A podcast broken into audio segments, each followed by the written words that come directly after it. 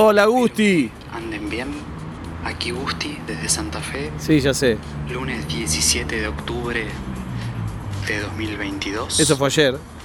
13 horas 50 minutos. Muy bien.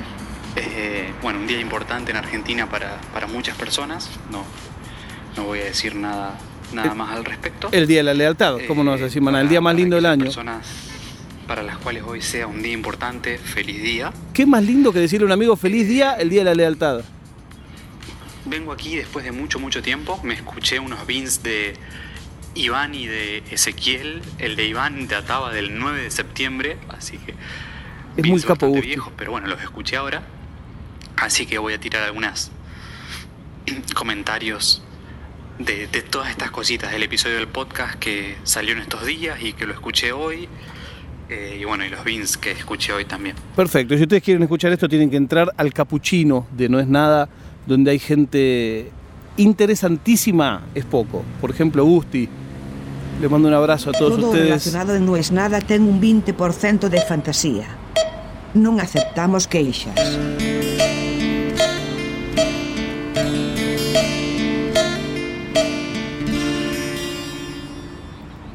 Su pericia está dada por su discrecionalidad. No por su discreción. Ese es otro tipo de trabajo que se premia la discreción. Pero acá la discrecionalidad. Había una pizzería, siempre cuenta mi padre, que cuando Boca ganaba, la porción de pizza que vos comprabas al corte, para los que no se hayan criado en Argentina, lo lamento por ustedes, y no sepan que es la pizza al corte. En Italia también existe la pizza al talio. Sí, ya sé.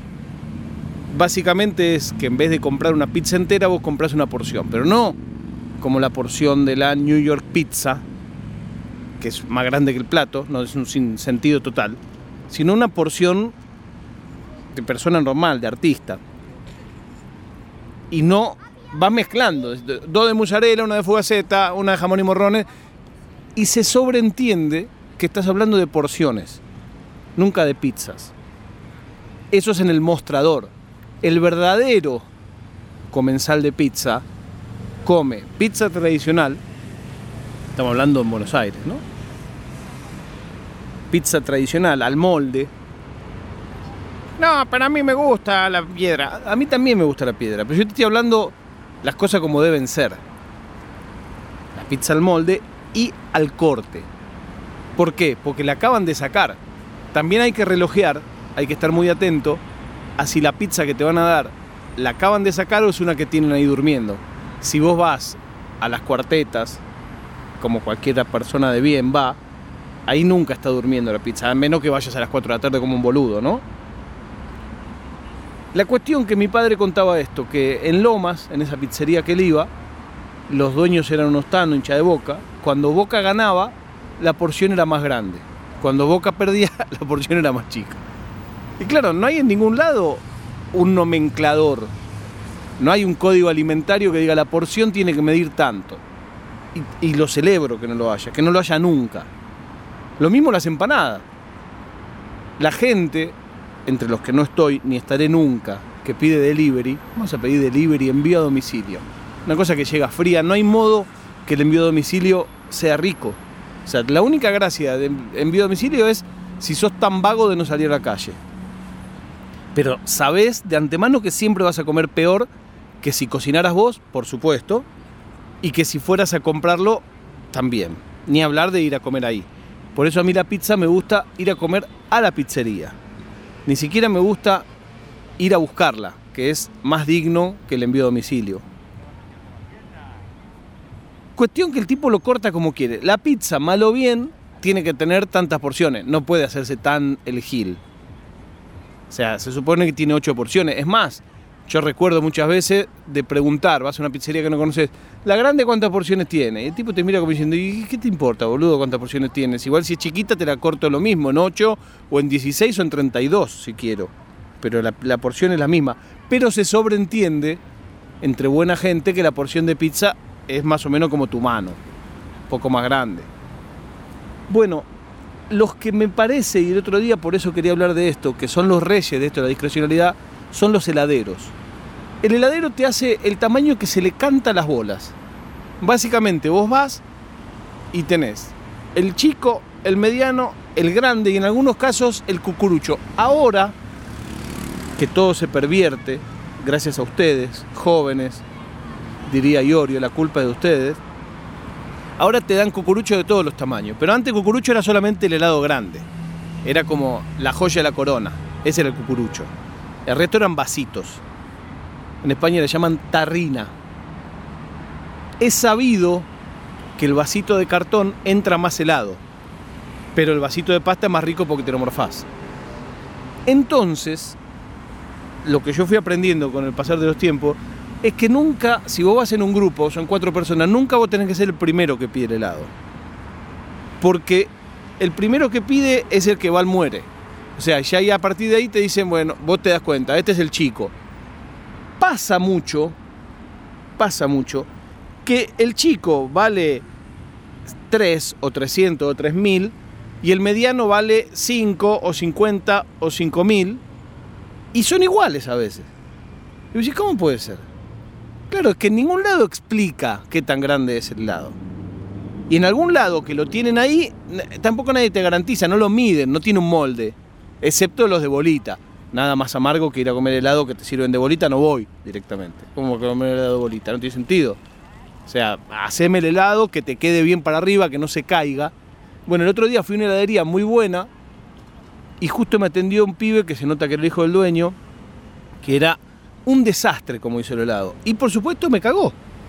Mi mujer se lo hizo la heladera, la dueña de la heladería, y le hizo un helado grandote. A mí me lo hizo este pibe, me hizo la mitad, me costó lo mismo, y no le podés reclamar. O sea, yo quisiera decirle, ¿qué es esta mierda de helado que me diste? Pero no se puede porque ya no puedes ir más.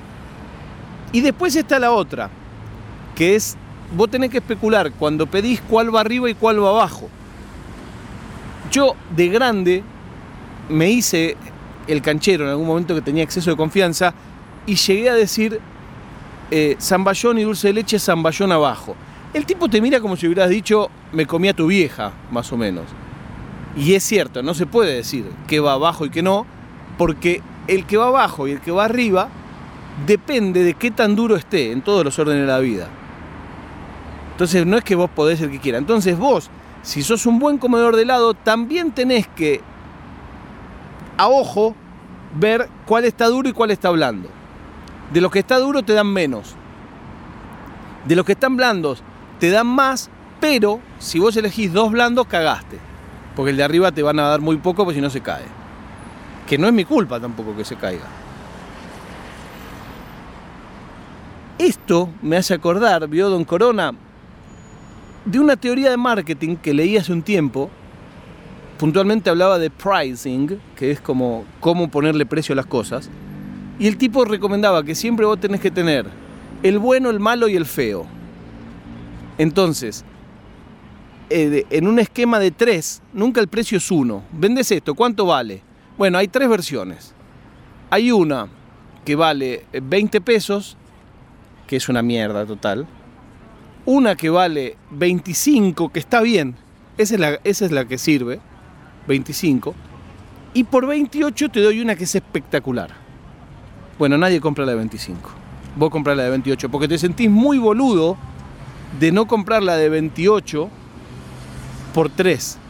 Y la diferencia es por ahí el doble de las prestaciones. Eso es el bueno, el malo y el feo. Entonces, en el helado pasa igual. Yo ahora de grande, de grande quebrado, pido siempre el chiquito. Bueno, no me importa. Te miran como diciendo, mira que te conviene más el grande por poquito. No me importa, el chico quiero. Lo que hice la otra vez, que encontré esa heladería muy buena, se llama La Dolce Fina. Espectacular, helado de estilo italiano, bien cremoso, sedoso. Comí, repetí helado, comí dos. Eso ya, este, ahí de hecho me lo firmaron, tenía el diploma de gordo. O sea, repetir helado ya no hay más que eso. Es decir, próximamente ya es el andador, repetir helado. Pero no me importa, no me importó. Pocas cosas son más ricas que el helado más rico y yo te puedo comer helado todo el año. Pero me quedé con eso. Con el bueno, el malo y el feo también se aplica el helado.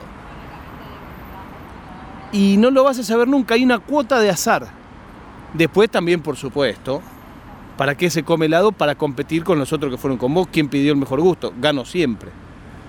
Gano absolutamente siempre. ¿Por qué? Porque no hay que salir de cinco gustos. O sea, nunca voy a pedir helado de tubo fluorescente con sorete recién pisado. No, señor. El helado se come de dulce de leche, se come de zamballón y alguna cosa más un día que tenés ganas de, ay, hoy voy a cambiar. Bueno, salí con un chabón si querés cambiar, pero no, no, no pidas quinotos al whisky. Que no hay quinoto, nunca es la época del quinoto. El quinoto del whisky habría que tomarlo en la época que quinoto está de temporada. Nunca es la temporada del quinoto y del whisky menos. Entonces no, esos son helados que no hay que pedir. Bueno, todo esto que podría ser una mala copia de mi programa de radio favorito, no lo es. Es de verdad una reflexión de los pocos trabajos que quedan que sean discrecionales. Cada vez todo está más normalizado, básicamente porque casi en ningún lugar ya te atiende el dueño de los lugares. Entonces hay un esquema de costos, hay toda una cosa, entonces se complica que el tipo haga lo que quiera. Igual a mí me gusta a veces cuando se rompe eso de que alguien dice, uy, esto no me gustó, bueno, no importa, le doy otro. Y yo siempre pienso, ¿se lo descontarán? ¿Cuántos no me gustó, te doy otro se pueden dar al día? ¿O cuántos se me cayó, te doy otro se pueden dar al día? En las casas de hamburguesas de, cadena, a mí me gusta casi siempre tirarlo, la comida cuando me estoy yendo y decir, se me cayó, dame otro, porque sé que no se lo van a cobrar, al tipo se me cayó a mí. No, mentira, no lo hago. Me gustaría hacerlo, pero no me animo. De hecho, no voy a, hamburguesas de, de cadena, no voy. Y hamburguesas gourmet tampoco, porque ¿cómo voy a pagar caro por comer una hamburguesa? Pago caro por comer comida que realmente tenga una elaboración, que sea complicado hacerla, que sea, uy, mirá qué bueno lo que hizo este tipo. O sea, pago por comida como si fuera eh, Luis Salina o, Paco de Lucía. No pago por comida de una cosa que podría tocar yo, que no sé poner fa. Este podcast antes no era discrecional y ahora lo es. Pero como me parece mal que lo sea, voy a intentar que deje de serlo. No voy a prometer nada que no pueda cumplir. Les iba a contar también de una cosa que me compré, pero eso ya será para el próximo capítulo, porque ahora ya se hace de noche y solo me resta decir, no es nada.